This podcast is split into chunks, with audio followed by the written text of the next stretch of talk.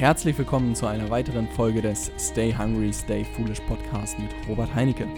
Ich freue mich, dass du wieder reingeschaltet hast. Ich hoffe, das Wetter ist auch so gut wie bei uns hier in Hamburg, wo Hamburg ja eigentlich bekannt ist für das Wetter wie in Mordor.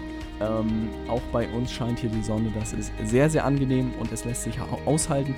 Aber auch gerade im Sommerloch sollte man sich natürlich weiterbilden. Und insofern freue ich mich, dass du wieder dabei bist. Und heute habe ich mal den Klassiker die Vier-Stunden-Woche wieder aus dem Keller gekramt und dachte mir, äh, vor zwei Jahren hat alles bei mir mit dem Buch tatsächlich angefangen. Das Buch hat mein komplettes Weltbild zerstört, der damaligen Welt. Und ich dachte mir, ja, was passiert denn, wenn man eigentlich nach zwei Jahren nochmal auf dieses Buch schaut und guckt, was sich seitdem verändert hat, was es bewirkt hat und so eine kleine Auffrischung, weil ich glaube, die Gedanken von Timothy Ferris waren damals oder sind heute genauso aktuell wie damals. Und insofern freue ich mich, ähm, dir heute das Buch vorstellen zu dürfen, die fünf Ideen vorzustellen zu dürfen. Und dann können wir ja mal darüber diskutieren, ähm, was da noch aktuell ist oder was einem noch was bringt und was nicht. Lass uns direkt starten. Fünf Ideen aus dem Buch Die Vier-Stunden-Woche von Timothy Ferris. Idee Nummer 1. Eine neue Welt, aus der wir nicht mehr zurückkehren wollen. Was macht ein Millionär, der in einem Iglo wohnt, anders als jemand, der in, einem, in einer Bürozelle arbeitet? Er folgt einigen ungewöhnlichen Regeln. Gold war gestern. Die neuen Reichen arbeiten nicht mehr auf das Nirvana hin, das uns alle angeblich mit der Rente erwartet. Sie schaffen sich vielmehr einen luxuriösen Lebensstil im Hier und Jetzt, indem sie ihre eigene Währung einsetzen, Zeit und Mobilität. Doch wie in aller Welt kommt man von 14-Stunden-Tag und einem 40.000 Euro Jahreseinkommen zu einer 4-Stunden-Woche und einem Gehalt von 40.000 Euro im Monat. Es beginnt damit, ein Dealmaker zu sein. Das Manifest des Dealmakers ist simpel. Realität ist verhandelbar.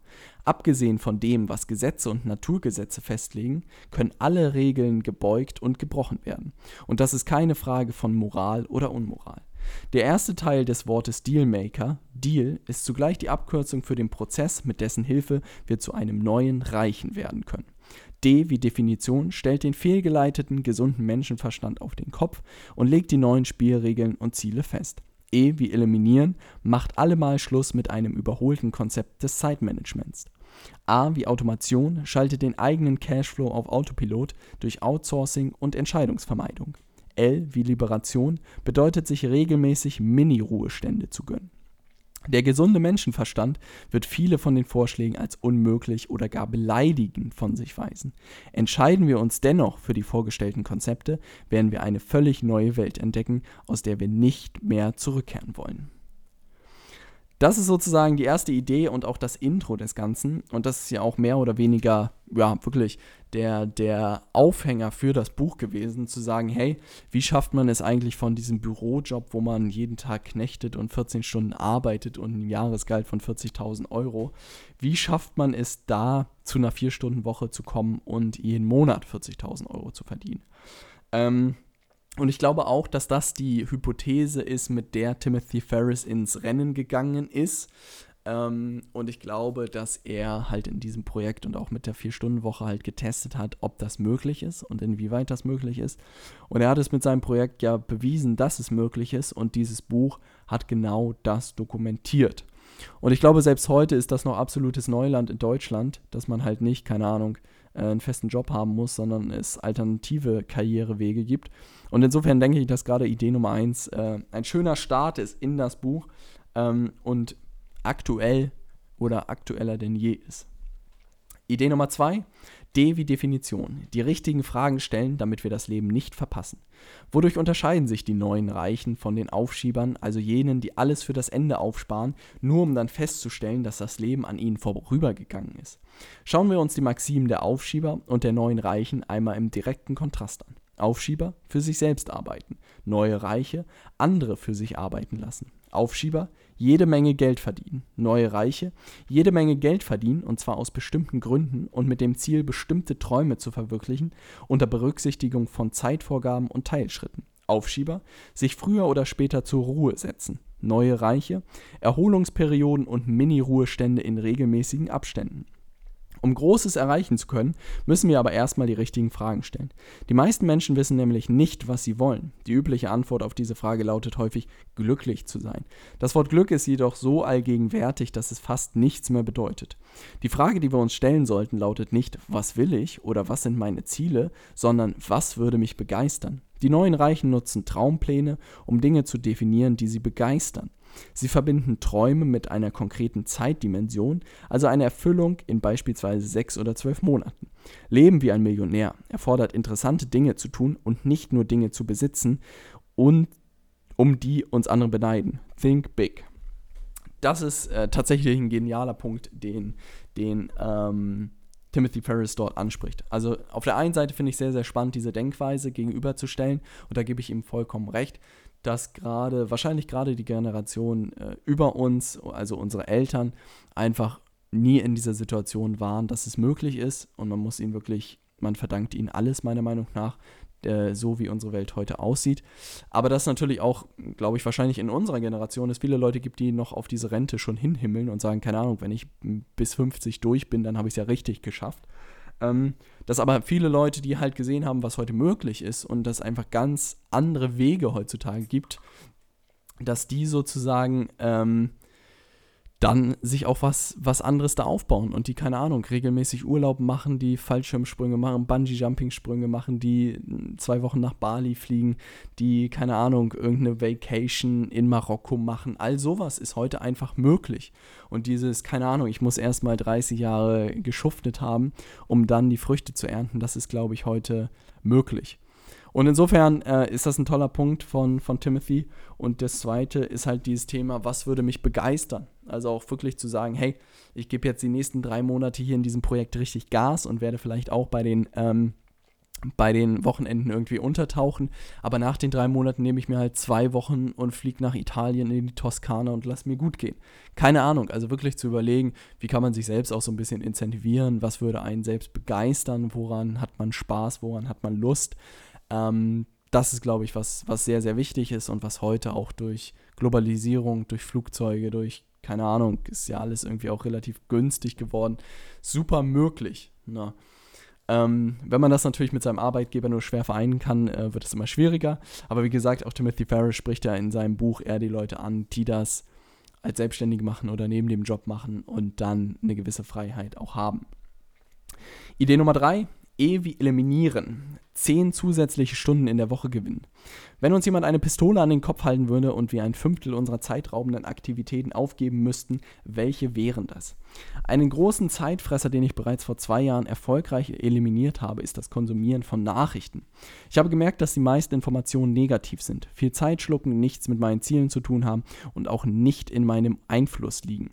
Probiert es einfach mal selbst für eine Woche aus und bildet euch eine eigene Meinung. Keine Zeitung, keine Zeitschriften, Hörbücher oder Radiosendungen, keinerlei Nachrichtenseiten im Internet wie zum Beispiel Spiegel Online, kein Fernsehen. Viele werden jetzt sicherlich fragen, was ist, wenn ich etwas Wichtiges verpasse? Aus meiner ja mittlerweile fünfjährigen Erfahrung heraus kann ich berichten, dass dir die wichtigen Sachen immer jemand erzählen wird.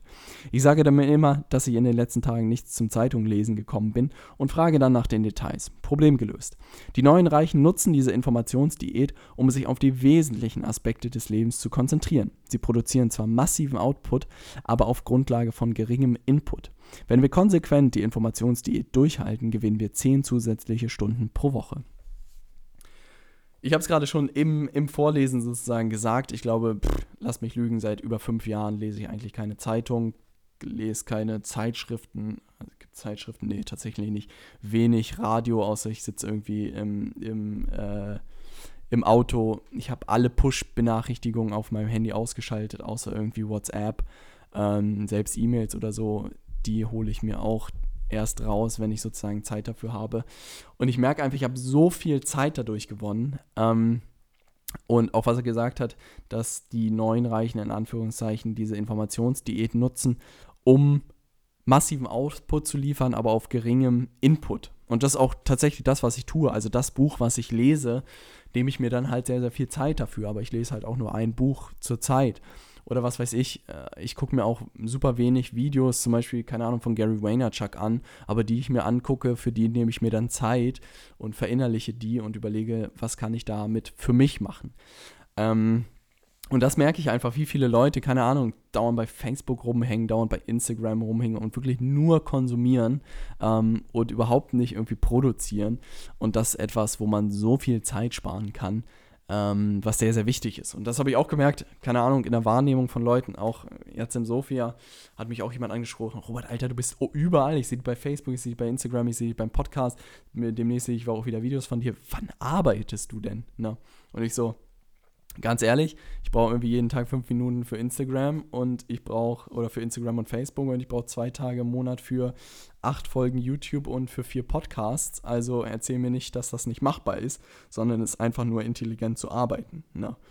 Ähm, und das ist etwas, was gerade diese Informationsdiät ja auch mit sich bringt soll Leute geben, die sich für diese Themen interessieren, wie Politik und was da alles so draußen passiert. Da soll natürlich jeder lesen, sozusagen, was er will. Es sind einfach nur Themen, die mich nicht interessieren und die mich einfach im Alltäglichen auch irgendwie wenig berührt haben bis jetzt.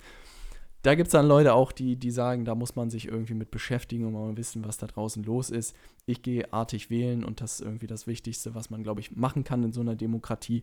Ähm, ansonsten ähm, habe ich einfach gemerkt, wie viel Zeit man damit sparen kann. Die Idee Nummer vier ist A wie Automation. Äh, Geld verdienen, ohne etwas dafür zu tun. Es gibt mehr als eine Million Methoden, um eine Million Dollar zu verdienen. Vom Eröffnen eines Franchise-Betriebs bis zum freiberuflichen Berater, die Liste ist unendlich. Das vorgestellte Konzept ist nicht für Leute gedacht, die Unternehmen führen wollen, sondern für Menschen, die Unternehmen besitzen und keine Zeit dafür aufwenden möchten. Es gibt hunderte von Unternehmen, die nur dazu existieren, im Hintergrund für andere zu agieren und diese Funktionen zu übernehmen. Sie bieten eine Infrastruktur, die jeder mieten kann, wenn er weiß, wo sie zu finden ist. Das Ziel ist ganz einfach. Ein vollautomatisiertes Vehikel, das Einkommen generiert, ohne dass wir unsere Zeit verschwenden müssen. Das ist alles. Erster Schritt, nehmt die beiden Märkte, mit denen ihr euch am besten auskennt und die ihre eigenen Zeitschriften haben. Jetzt könnt ihr mit diesen beiden Märkten im Hinterkopf brainstormen bzw. Produkte suchen. Das Ziel dabei ist, Produktideen zu entwickeln, vorerst ohne Geld auszugeben. Zweiter Schritt, mikrotestet euer Produkt. Mithilfe billiger Werbemaßnahmen könnt ihr die Reaktion von Kunden auf euer Produkt testen, bevor ihr in die Produktion einsteigt. Abhängig von der Reaktion gilt es einzusteigen oder auszusteigen. Dritter Schritt, der Einkommensautopilot. Die meisten Unternehmen haben gar nicht das Ziel, ihre Firma zu automatisieren. Trennt euch von der Idee, Angestellte zu haben oder diese eigenständig anleiten zu müssen. Wenn ihr jetzt euer Produkt habt, das sich verkauft, dann ist es an der Zeit, eine Geschäftsarchitektur zu errichten, die sich selbst managt. Jetzt werden natürlich einige sagen, das funktioniert überhaupt nicht. Aber es ist möglich. Vertrieb und Marketing über internetbasierte Vertriebslösung, outgesourcetes Callcenter, Fulfillment-Firmen für die komplette Auftragsabwicklung. Unser Job einmal in der Woche ist es nur noch der Blick auf das Bankkonto. So etwas ist durchaus nicht nur in kleinen Firmen möglich. Selbst Unternehmen mit einem Umsatz von jährlich 35 Millionen können auf diese Weise gemanagt werden. Amen. Das ist ja auch tatsächlich das, warum ich das Amazon-Experiment gestartet habe und auch ausprobiert habe. Und heute ist tatsächlich so, obwohl Amazon noch läuft und äh, auch vor sich hin plätschert sozusagen, habe ich damit nichts mehr zu tun. Also ich gucke, was er selbst gesagt hat. Das Einzige, was ich noch mache, ist die Abbuchung zu machen, wenn es wieder so weit ist. Keine Ahnung, wirklich einmal in der Woche. Wenn wieder irgendwie über 1000 Euro Guthaben da drauf sind, dann buche ich das noch ab. Aber das ist auch alles, was ich da in diesem Bereich tue. Und das hat mir einfach gezeigt, dass es möglich ist, das, was dort Timothy Ferris beschäftigt. Und in seiner Zeit war es sogar noch deutlich schwieriger, weil da musste man einen eigenen Online-Shop aufsetzen, sich um äh, Traffic kümmern, das Callcenter aufsetzen, Produktsourcing machen, Lager suchen. Also es war deutlich komplexer als früher. Auch bei Amazon ist es einfach, wird es auch komplexer, weil das einfache Reselling meiner Meinung nach tot ist. Aber das ist heutzutage möglich. Also ich weiß nicht, was die aktuellen Zahlen bei mir bei Amazon sind, aber ich gehe mal davon aus, 15.000 Euro Umsatz irgendwie mache ich jeden Monat noch bei einer Gewinnmarge von 10 bis 15 Prozent, sind irgendwie 1.500, 2.000 Euro jeden Monat, für die ich nichts machen muss. Auf der anderen Seite muss man sehen, den Aufwand, um sowas aufzubauen. Also das ist immer das Gegenstück dazu, weil alle Leute dann natürlich sagen, boah, krass, Robert, das brauche ich auch. Wie lange hast du da dran gesessen? Was gehört dazu? Und dann sage ich aber auch ganz offen und ehrlich, ich habe drei Monate da Vollzeit dran gearbeitet und ich hatte, glaube ich, auch viel, viel Glück mit dem richtigen Produkt, mit den richtigen Lieferanten, mit der richtigen Vermarktung. Ähm, das ist nicht mal so eben aufgebaut. Was der Punkt aber ist, auch bei dieser Idee Nummer 4, dass heute sowas überhaupt möglich ist. Weil gerade bei Produkten geht es halt, dass man da automatisiert Sachen verkaufen kann, weil man sich alle Komponenten irgendwie einkaufen kann. Und das ist etwas, was mich wirklich auch damals vor zwei Jahren an dem Buch so gefesselt hat, weil ich dachte, krass, sowas ist möglich heutzutage. Und das hat diese ganze Welt für mich eröffnet, in der ich seitdem auch unterwegs bin und äh, an der ich seitdem auch wahnsinnig fasziniert bin. Na. Kommen wir zu Idee Nummer 5. Idee Nummer 5 ist L wie Liberation. Mini-Ruhestände, um das Leben nicht zu verpassen. Wenn wir alle bisherigen Schritte absolviert haben, unsere Arbeit so gut wie möglich eliminiert und automatisiert haben, dann ist es an der Zeit, die Fantasie schweifen zu lassen und die Welt zu erkunden. Eine Möglichkeit, die Zeit zu nutzen, ist der Mini-Ruhestand. Dieser sieht so aus, dass wir für ein bis sechs Monate an einen anderen Ort übersiedeln, bevor wir wieder nach, zu, äh, nach Hause zurückkehren. Dadurch haben wir die Möglichkeit, alles wieder ganz neu zu sehen und unser Leben wie ein unbeschriebenes Blatt neu zu füllen. Deshalb wollen wir die Welt nicht als eine Serie touristischer Schnappschüsse zwischen fremden, aber immer gleichen Hotels sehen. Wir wollen versuchen, sie zu erleben. Und zwar in einer Geschwindigkeit, die es zulässt, dass wir uns verändern. Damit unterscheidet sich der Mini-Ruhestand auch vom Sabbatical. Sabbaticals werden meist wie der Ruhestand als ein einmaliges Ereignis betrachtet. Der Mini-Ruhestand ist hingegen als ein wiederkehrendes Ereignis definiert. Er ist ein Teil unseres neuen Lifestyle-Konzepts. Aber ich kann doch nicht für den Rest meines Lebens in der Welt herumreisen, Sprachen lernen oder für irgendeine Sache kämpfen. Natürlich nicht. Das ist auch nicht der Vorschlag. All das sind jeglich Anregungen, wie wir das Ganze angehen können. Es gibt keine richtige Antwort auf die Frage, was soll ich mit meinem Leben anfangen. Der nächste Schritt, und mehr ist tatsächlich nicht, besteht einfach darin, etwas zu tun, das uns Spaß macht oder uns irgendwie erfüllt. Wir sollten uns nicht direkt wieder übereilt in eine Vollzeitbeschäftigung stürzen. Wir sollten uns Zeit nehmen und etwas zu finden, zu dem wir uns berufen fühlen. Unsere Berufung wird dann uns auf den richtigen Weg bringen. Das ist tatsächlich ein wunderbarer Abschluss von dem Buch gewesen und das ist etwas, was mir auch ähm, sehr viel Spaß gemacht hat, diese Denkweise, weil ich auch jetzt irgendwie zwei Jahre später einfach merke, wie viel Spaß es macht, keine Ahnung, wenn man zum Beispiel nach Sofia fliegt für fünf Tage, da neue Leute kennenlernt, geile Themen kennenlernt, in einer ganz anderen Stadt ist, nochmal eine andere Kultur kennenlernt. Ähm, oder auch ich dieses Jahr noch nach Lissabon fliegen werde, Urlaub mache irgendwie in Italien. Ähm, alles irgendwie keine langen Urlaube und ich glaube, insgesamt mache ich zwei Wochen Urlaub in, in diesem Jahr. Ähm, aber trotzdem auch langfristig mir das super vorstellen kann, wirklich mal sechs Monate irgendwo hinzufliegen und von da zu arbeiten. Weil das Spannende ist natürlich an diesem digitalen Geschäft, dass man äh, das von überall eigentlich aus machen kann. Also ich kann Facebook Ads Beratung auch von Bali aus machen. Ähm, in Zeiten von Skype ist da ja alles möglich. Ähm, und auch so eine Agentur lässt sich ja komplett über online steuern. Das ist auch etwas, was ich einfach gesagt habe mit den Leuten, mit denen ich das gerade aufbaue, dass ähm, wir da die modernste Art, äh, Artur, Artur, Agentur der Welt aufbauen wollen. Also das ist tatsächlich mein Anspruch, die hochautomatisiert ist, die mit den besten Freelancern der Welt zusammenarbeitet, die äh, klare Strukturen hat, wer was macht, dass sie von überall aus gemanagt werden kann, dass wir ein cooles Kernteam irgendwie haben ähm, und da auch eine Kultur schaffen, in der es Spaß macht ähm, zu arbeiten. Und das funktioniert auch alles von Remote und ich glaube auch so wird es in der Zukunft nur funktionieren und das ist auch etwas, was ich einfach merke. Ähm, wenn das jetzt richtig losgeht und wir auch richtig mit Aufträgen da akquirieren und Gas geben, dann werde ich halt richtig gute Leute brauchen, die die Projekte dann umsetzen, die A, gut ausgebildet sein müssen oder die wir gut ausbilden müssen, aber die am Ende auch alle Freiheiten dann haben. Weil, keine Ahnung, wenn man in dem Zeug gut ist, dann hat man heutzutage alle Möglichkeiten. Also ich meine, ich könnte auch schon von meinem Geld von Amazon leben und auf Bali die ganze Zeit leben. Und so geht es natürlich anderen Leuten auch, mit denen ich dann zusammenarbeite. Und denen kann ich halt nur sagen, hey, du kannst das auch von Bali aus machen und da arbeiten. Ähm, Hauptsache, du machst das Projekt in der, im Zeitrahmen und einen guten Job und bist immer Ansprechpartner für den Kunden. Weil ich glaube, die Firmen werden auch nach und nach merken, dass sie halt ähm, die Leute nicht mehr vor Ort ins Büro geprügelt bekommen, sondern dass gerade für diese guten Leute, die da fit sind in diesen Themen, dass sie da halt dann mit denen skypen müssen oder mit denen, keine Ahnung, äh, mailen müssen, dass das einfach die Kommunikation sein wird, weil ansonsten wird man die Leute nicht bekommen. Es hat mich tatsächlich selbst auch sehr, sehr gefreut, das äh, Buch mal wieder aufzufrischen und zu überlegen, was damals die Ideen waren. Und gerade dieses Thema, was heute durch Automation möglich ist, ist heute so präsent wie nie zuvor. Ich will gar nicht wissen, wann Timothy Ferris das Buch geschrieben hat. Ich glaube 2006. Also, boah, dann waren die schon vor, vor elf Jahren so weit, wie wir in Deutschland noch nicht mal heute so weit sind. Äh, sehr beängstigend. Ähm, und das Thema mit den Mini-Ruheständen finde ich auch sehr, sehr spannend, weil wirklich dass etwas, ich weiß gar nicht, wer das mal ausgerechnet hat, aber irgendjemand meinte, wenn man 40 Jahre arbeitet in einem Job mit durchschnittlichen Urlaubstagen, hat man drei Jahre Urlaub. Und da denke ich mir so, boah, das ist äh, schon eine krasse Zahl. Ne?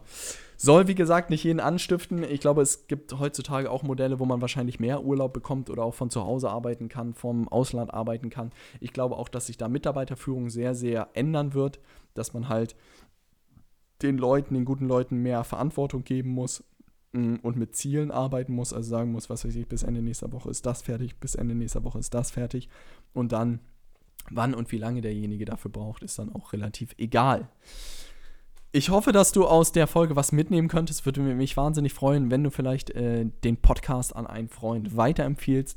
Das ist tatsächlich das, worüber ich mich im Moment am meisten freue, einfach mein Wort ein bisschen da rauszukriegen und auch Feedback zu kriegen. Ich freue mich über jeden, der mir über meine Internetseite unter www.robertheinecke.de Com, glaube ich, ist es ja, eine Nachricht schickt, mir bei Instagram eine Nachricht schickt oder auch bei Facebook eine Nachricht schickt.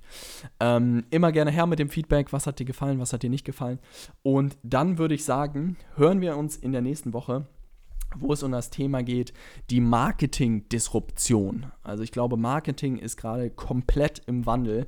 Also es wird gerade von äh, wird einmal komplett auf links gedreht und ich erzähle dir mal, was meine Sichtweise darauf ist und wo ich auch die Chance in den nächsten fünf Jahren sehe oder wo ich auch meine Projekte und meine Unternehmen gerade hinsteuere, um einfach langfristig erfolgreich zu sein. Ich hoffe, dass du dann wieder dabei bist und dann hören wir in der, uns in der nächsten Woche, mein Lieber. Bis dann, dein Robert.